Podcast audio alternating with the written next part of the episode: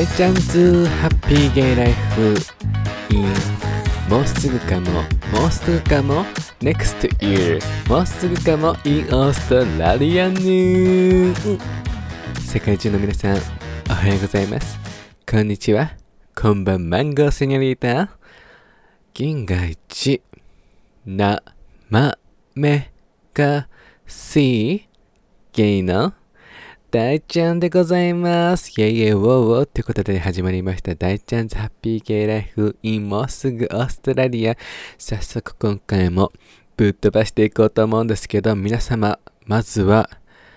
ハッピーメリークリスマスってことで今日の配信日12月25日でございます。皆様、いかがお過ごしでございますでしょうか？まあ、お仕事の方も、お仕事じゃなくお休みの方も、予定がある方も予定がない方も皆様がとってもハッピーなクリスマスを過ごしていることを大ちゃん心から願っております。皆様いかがでしょうか？まあでもね前も申し上げた通りクリスマスに予定があることイコールいいこととは限らないの。それがね全てではないのでいいことっていうか全てではないので皆さん。別にクリスマスに予定がなくたっていいのよ。一人で過ごしたっていいのよ。家族と過ごしていたっていいのよ。てか、もともとクリスマスって家族と過ごすものだからさ。そうそうそう。別に恋人がいなくてシングルで一人暮らしで予定がない。そんなんでも全然いいのよ。自分にプレゼント買ってあげて。ご褒美にプレゼント買ってあげて。そして、美味しいチキン。そして、your favorite cake を工事コーナーなり、いろいろ購入していただいて皆様、満腹なクリスマスにしましょうということで、大ちゃんのクリスマスいかがお過ごしって皆様気づいてらっしゃる、あ、気になってらっしゃると思うんですけれども、大ちゃん24日、25日はね、お休みなんですけれども、24日はお仕事でして、お仕事が終わって家に帰ると、とてつもない背中の激痛が血走ったよ。とっても血走ったんですよ、皆様。え？ー、と思って、すっごい背中が激痛だったの。本当にもう、いろんな右左、上反り、下反りみたいな、すごいちょっとエッチだった今。上反り、下反り？いやだ、ちょっとエッチなんですけれども、まあそんないろんな方向に向けてももうとてつもなく痛くて、あ、なんかこれ多分やっちまったなと思って、まあお仕事でこう、なの？バックルームにある商品の整理とかしなくちゃいけないから、その時に大ちゃん多分やっちまったのかな、背中と思って、なんかほんとぎっくり腰の背中版みたいな感じでとてつもなく痛くて、寝っ転がるのも痛いし、何かに横かかるのも痛くて、あ、もう終わったぜと思ったんですけれども、まあ Google トランスレート、トランスレートじゃないわ、Google 先生にね、聞いてみたの。ぎっくり背中ってあるのかって見たらやっぱりあるみたいな皆様。肩甲骨と肩甲骨の間、between が、とっても sore だと、ぎっくり背中らしいです、皆様。それは別に正しい病名ではないらしいんですけれども、そういったものがあるらしいので、皆様。本当に腰だけじゃなく背中本当になんか大事だなって思いました上半身下半身もそうだけど上半身っていうかもう全身必要だよねみたいなインナーマッスルって大事だよねって改めて気づいたんですけれども本当に多分背中肩甲骨と肩甲骨の間が多分炎症起こしちゃって多分相当痛くて本当に24日の夜本当に寝るのも辛くて背中をぺったりつけて寝るのもすごく痛くて寝返りも痛いしね。何回も何回も起こされたぎっくり腰にサンタクローズに起こしてほしかったんだけれども、そういった形で朝起きて、あ、もうしんどっと思って。でね、25日は一番早い回の映画、呪術廻戦ゼロを大ちゃん見に行って参ったお母さんと。で、朝起きたんだけど、背中が痛いわと思ってテンションがとってもだだ下がりだったんですけれども、あの、ロキソニンをお母ちゃんからいただいて、湿布も貼り入ったらね、結構良くなったの。びっくらマンゴーよ、皆さん。ロキソニン酸ってすごいなと思った。飲み薬でこの、え、背中が痛いのとかって治るのって、え、やばくね？と思って。やばすかやばすかやばすくね？って思って。でも本当に帰ってきてからも一錠飲んでさ、本当にちょっとつらみ沢だったんだけども、ロキソニン酸と湿布のおかげで、だいぶ今良きなんですけれども、25日の夜ってな感じで皆様、クリトマトいかがお過ごしでしょうか？大ちゃんはマミーとショッピング行ってきて、マミーからグラニフっていうブランドがあるんだけどね。そちらのグラニフで、あのー、モンスターズインクコラボがしているので、そちらの可愛いキャバンをマミーが買ってくれました。もうありがとうマミーって感じで。私もマミーにはお返しであげました。本当に可愛いカバンなのでね、インスタにあげようと思います。皆様、交互期待でございます。ところで、お父ちゃんには、何も購入しておりません。やすやすって感じで。まあね、そんなもんだと思います、世の中。30超えて、まあ、ね、家族と過ごされてる方いらっしゃると思うんだけど、まあ、家族関係にもよると思うんだけど、うちのね、パピーね、まあまあ、あの、私パピーのこと好きよ。パピーのこと好きなんだけど、パピーやっぱちょっと、子供とあまりコミュニケーション取らない人って、こういった記念日とか誕生日とかもうね、何もくれないのよ。だからね、誕生日はもちろんプレゼントあげるんだけど、こういうクリスマスとかっていう行事はちょっとパピーをちょっとスキップさせていただくことに今年から決意いたしました。皆様よろしくお願いしますって感じで、なねちゃんのおうち事情でございました。この後はケーキをバクバク食って超えようと思います。イエスイエスって感じで、こんな前置きの話は置いといて、今回、クリスマス会超スペシャルな回になっちゃうと思うんだけれども、えー、何の話するの？みたいな。まあ、でもクリスマスの思い出を振り返ると、メインに入る前にさ、ちょっとクリスマスの思い出に浸っていいですか？クリスマスの思い出をこう振り返ると、まあ、オーストラリア住んでる時はね、もちろんクリスマス何してたかって多分普通に家に行った。うん、お仕事して普通に家に行った。もちろんさ、シングルだったしさ、家族はね、日本にいるしさ。なんだけど、その中でも一番の思い出といえばクリスマスに性病になったこと。うん。それがとてつもなく脳裏に焼き付いておる。うん、うん、うん。なんかね、2回大ちゃんになったんだけど、性病にね、前もお話ししてたと思うんだけど、2回なって、どっちだったかな多分2回目だった気がするんだよね。あのー Friends with Benefit からいただいた、うんうん、ピアニストのね、方からいただいた性病がございまして、あの、無料のシドニーにある、あの、メディケアカードがなくてもいける性病のね、検査ができるクリニックがあるんだけど、その人と一緒に行ったのよ。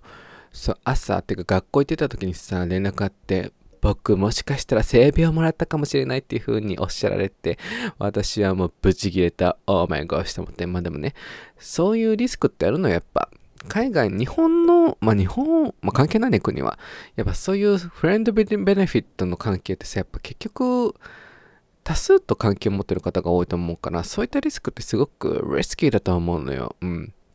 まあでもその時のあのおセックスフレンドさんはちゃんと連絡をくれてね一緒に行ったんだけれどもそちらのクリニックに。まあ案の定彼はもらっておりまして案の定私もかかっているということでその日大ちゃんは初めてお尻に注射をしました。うんお尻に注射ってねもう初体験すぎて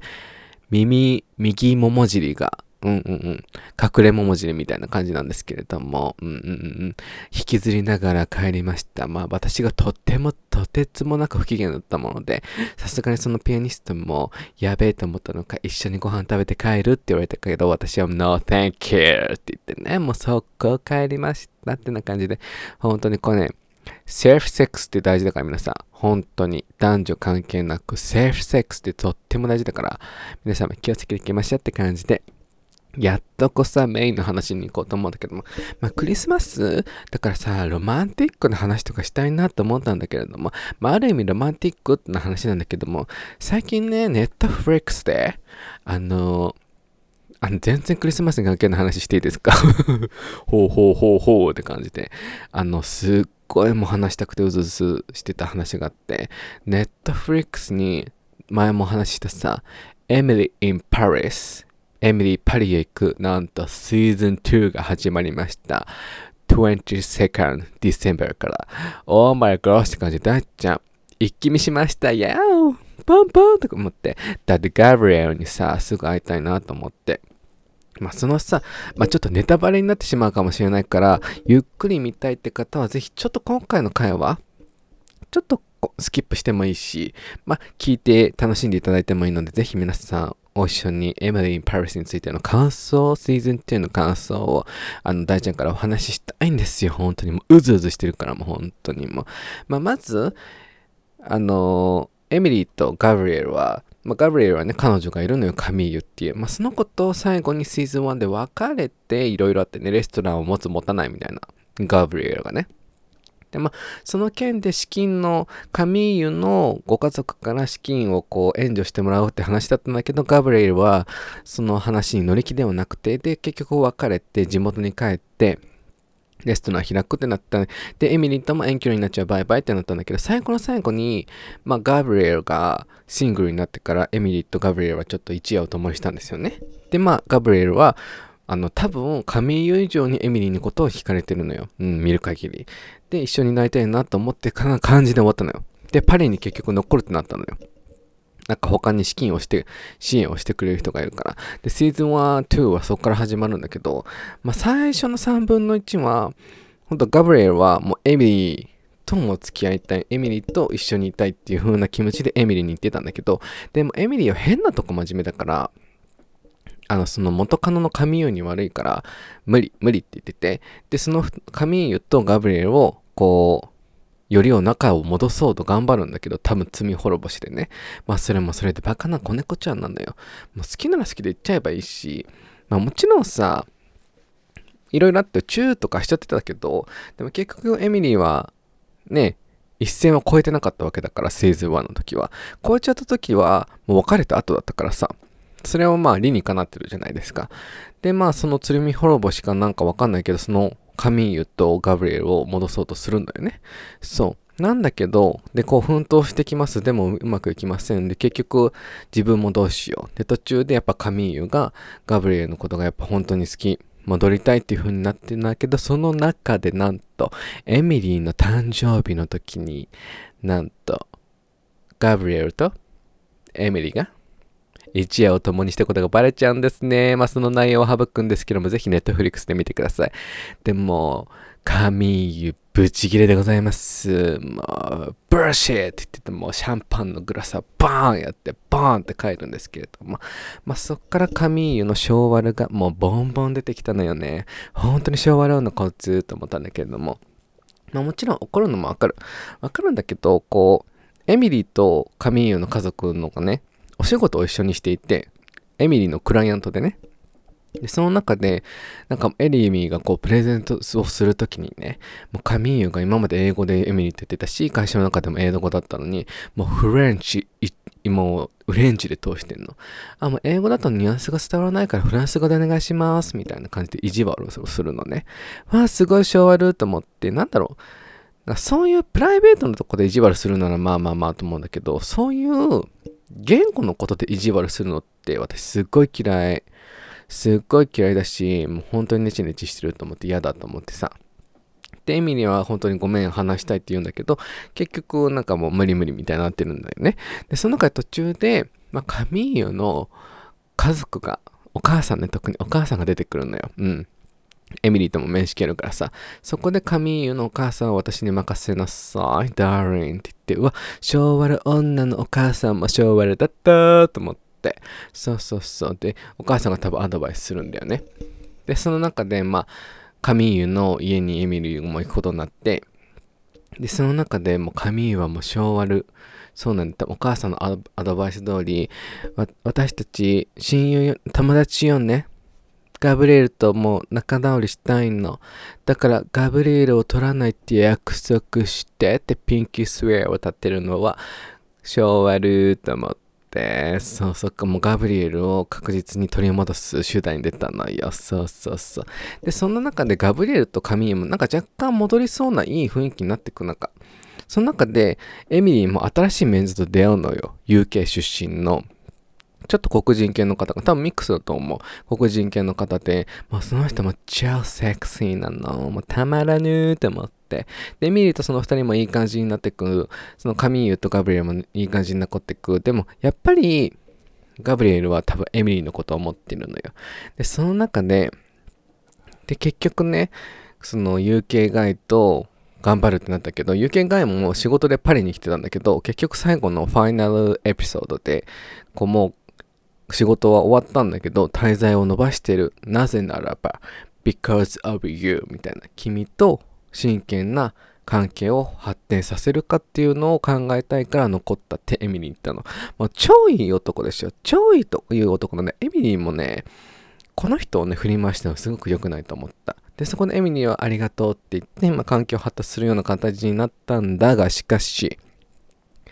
だけど、エミリーが親友のミンディ、アジア系の女子がいるのよ。ミンディと公園で話してる時に、もうこう、仕事でもね、いろいろあって、その、同僚のフランス人の人たちが、結局そこ子会社なのでアメリカの子会社だから、このエミリーのアメリカの、すいません、ゲップしちゃった。本当にごめん、はしたない。ポンポンポンって感じで。で、結局エミリーの上司、めっちゃ止まっちゃった。エミリーの上司が一時期パリに来てて、で、その人は結局もうアメリカの働き方するから、それにもうついていけないって言って、もうフランス革命のように、エミリーの同僚のフランス人全員辞めたの。そうそうそう。で、そんな中で、エミリーにジョブオファーをしたの。その、フランス人の仕事のできる女性の方がね。で、オファーして、このオファーを受ければ、もっと長くフランスにいることもできるし、フランスでの人生をも歩めるよっていうふうにその人は言ってくれて、で、エミリーはそれでも悩むんですよね。で、結局その話していく中で、うん、でも、元の子会社で働いて頑張ればアメリカに戻った時に昇進できるけどみたいな話をしてて長く滞在していればガブリエルのことを愛しているしって言ってでそのミンディがエイジアン系の方が今ガブリエル愛してって言った？って言って。そう。やっぱりガブリエのことまだ思ってるんじゃん。でもエミリーはでもピンキースウェアしたからって言って、もうそのミンでピンキースウェアが何やって言って、あなたのことで人生でしょって言って、エミリーはパッて目覚めてガブリエの家に行くのよ。思いを伝えに、あなたと一緒にいたいって言おうと伝えようとした瞬間、そこの家にいるのが、昭和の神湯もたかのどうしてのって感じで、なんと、よりを戻したということで、しかも同棲を始めるってことで、もう、エミリーがチーンってなって、で、バイバイってなって、結局ガブリエルも、あーってなってて、あ、きっとガブリエルはエミリーのことをまだ思っていると大ちゃんは確信。で、エミリーが最後に、パリの素敵な風景の橋の上で、フランス人の上司の人に、あ、どうするか決めました。って言ってファイナルエピソードが終わるので、シーズン2からね、幕を閉じた。おっとっと、おっとっとじゃないですか、これはと思って。まあでもね、あ、いい展開で、あの、エミリン・パリスのいいところって、この恋愛ぐじょぐじょ関係も面白いんだけど、このエミリーが移民としてパリで過ごしてストラグルして頑張ってるっていう姿が私はすごくいいと思うのよ。この文化の違いっていうのを学ぶっていうのがやっぱりあるんだよっていうのを伝えれるドラマだと思うから私すごく好きでで、エミリーの決断をどうするのかって話ね。まあ、元の子会社で頑張るのか、フランスの会社でオファーいただいたのを頑張るか、まあ、多分、私、まあね、もちろん皆様の希望はフランスの会社に行って、フランスに長く滞在して、まあ、ガブリエルといつか結ばれて結婚してフランスに永住みたいな感じなのが、すごいハッピーエンドだと思うんだけど、でもそれだとこう、でもエミリーはもうそれ傷ついてるじゃない？ガブリエルの子って。うんうんうん。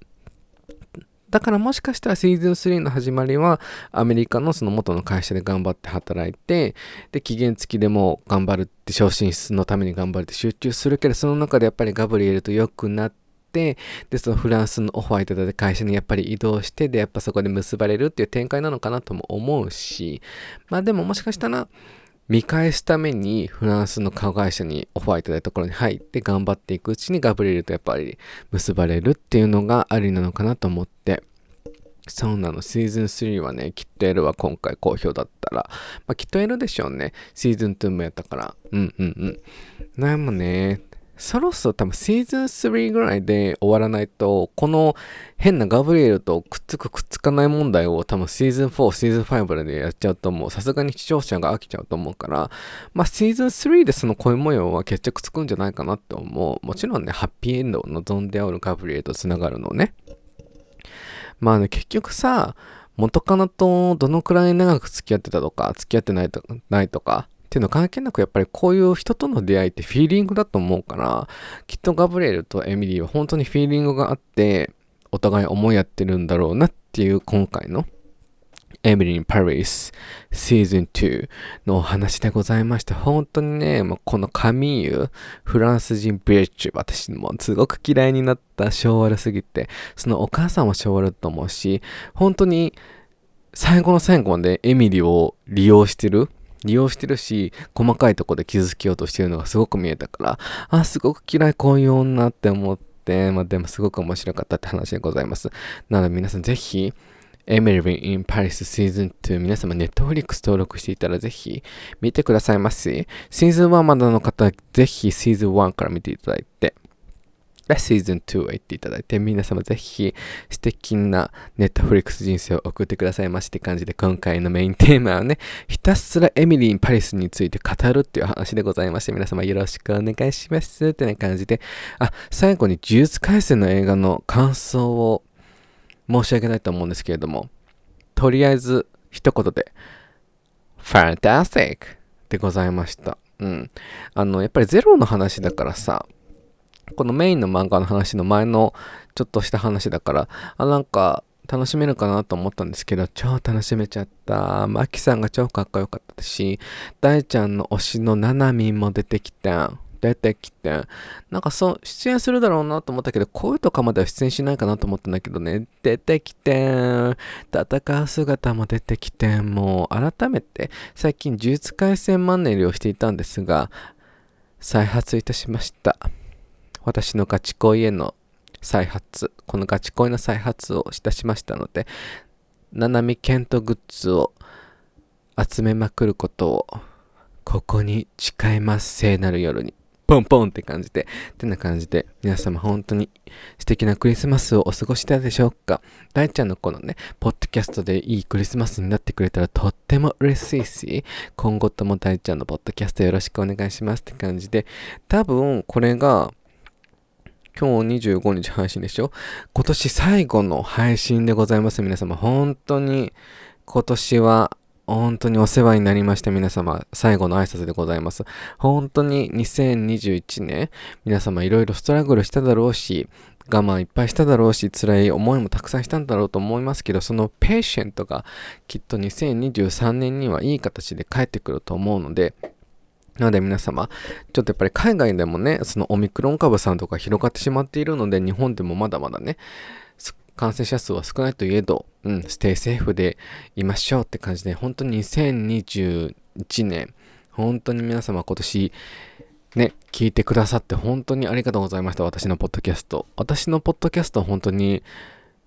拝聴者さん、拝聴者さんとか言っちゃったね。ほん大切なとこで噛む大ちゃんかわいいぞ。本当に拝聴者さんがいなければ本当に成り立たないポッドキャストなので、で、毎週毎週、こう、ベース、毎回週毎週ね、楽しみにしている方、くださっている方もいて、本当に嬉しくて、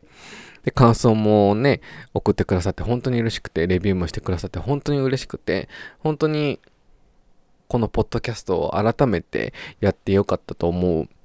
思った2021年でございました皆様。本当にお世話になりましてって感じで、2022年も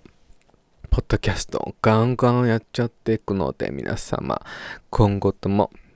よろしくお願いしますってな感じで、最後にね、大ちゃんの SNS のフォローとよろしくお願いします。そちらがインスタグラムが大ちゃんみ0520、大ちゃんみ0520、ツイッターの方が大ちゃんみでございます。で、YouTube チャンネルの方も皆さん盛り上がっちゃうでございますので、皆様よろしくお願いしますって感じで、そちらがぶち上げチャンネルでございます。本当に今ちょっとお仕事も忙しいのと、私の心にちょっと余裕がないのと、余裕はあるんだけど、うん。